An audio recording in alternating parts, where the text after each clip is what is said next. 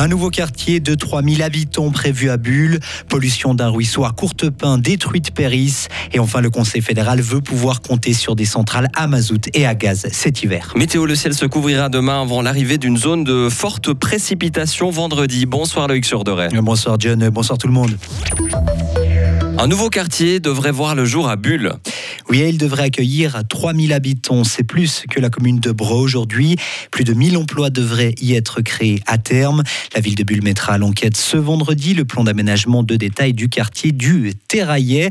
Un projet qui a mûri depuis longtemps, Lauriane Schott. Oui, tout a commencé en 2011 déjà avec un remaniement parcellaire qui a permis de regrouper plusieurs terrains publics et privés pour créer ce futur nouveau quartier, le Terraillet. Un site qui s'étend sur environ 20 terrains de foot à l'extrême nord de la commune de Bulle, à 15 minutes à pied environ du centre-ville.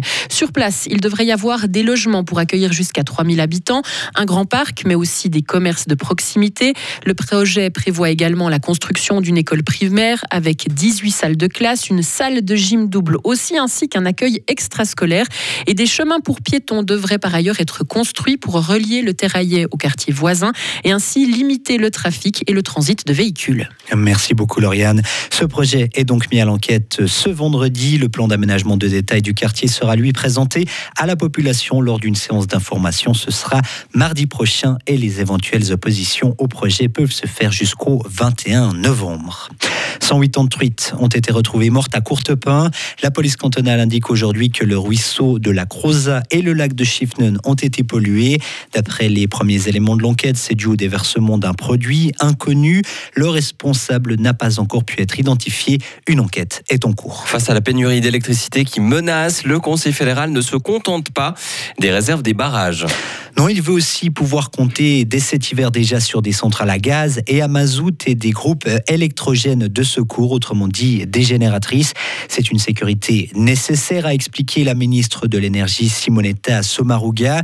Le Conseil fédéral lance donc des appels d'offres. Il a également mis en consultation une ordonnance.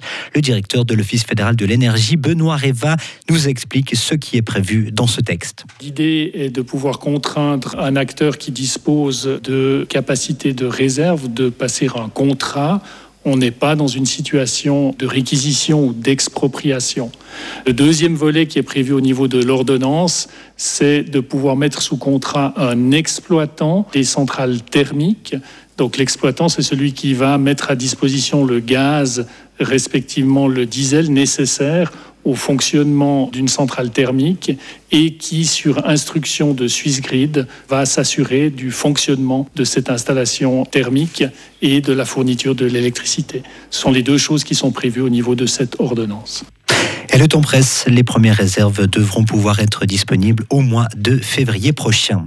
Les CFF devraient toucher une aide à fonds perdu de 1,25 milliard de francs de la part de la Confédération.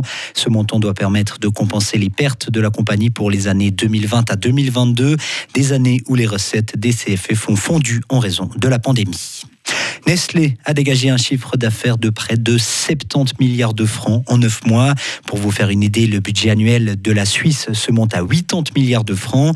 Le géant de l'agroalimentaire a connu une croissance de ses ventes de 8,5%.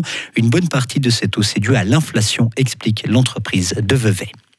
50 ans pour assainir une décharge, c'est trop long. Quatre organisations environnementales exigent que le groupe pharmaceutique Lonza nettoie le site de, Gamen, de Gamsenried situé près de Brigue en 15 ans et non en 50 ans comme prévu. Ils estiment qu'il s'agit d'une question de santé publique. Ils pointent notamment du doigt la benzidine qui termine dans les eaux souterraines. L'entreprise chimique y a déposé des déchets entre 1918 et 1978. À l'étranger maintenant, la vie coûte toujours plus cher au Royaume-Uni. En septembre, l'inflation a dépassé les 10%, un sommet en 40 ans. Les prix des carburants, des billets d'avion ou des voitures d'occasion ont reculé, mais d'autres coûts comme celui des chambres d'hôtel a augmenté. Cette inflation qui ne s'arrête pas risque de fragiliser encore un peu la première ministre Liz L'Iranienne, qui a grimpé sans porter de voile au championnat d'Asie d'escalade, a été accueillie comme une héroïne à l'aéroport. Une foule s'est réunie autour de son véhicule pour l'applaudir. Elnaz Rebaki a grimpé en portant uniquement un bandana, un geste interprété comme un soutien aux manifestations qui touchent le pays, même si la sportive a ensuite expliqué qu'elle avait perdu son voile par accident. Les militants estiment que ces déclarations ont été faites sous pression. On termine avec une distinction décernée par l'État de Fribourg. Le prix sportif 2022 a été attribué à Daniel Gremaud. Le sport a été au cœur de toute la vie de ce gruyérien nommé Yogi. D'abord nageur prometteur, Daniel Gremaud est devenu prof de sport. Il a également été moniteur, formateur, expert JS et membre de plusieurs clubs et comités. Un engagement salué par le canton qui remercie Daniel Gremaud et lui décerne ce prix doté de 5000 francs. Retrouvez toute l'info sur et frappe.ch.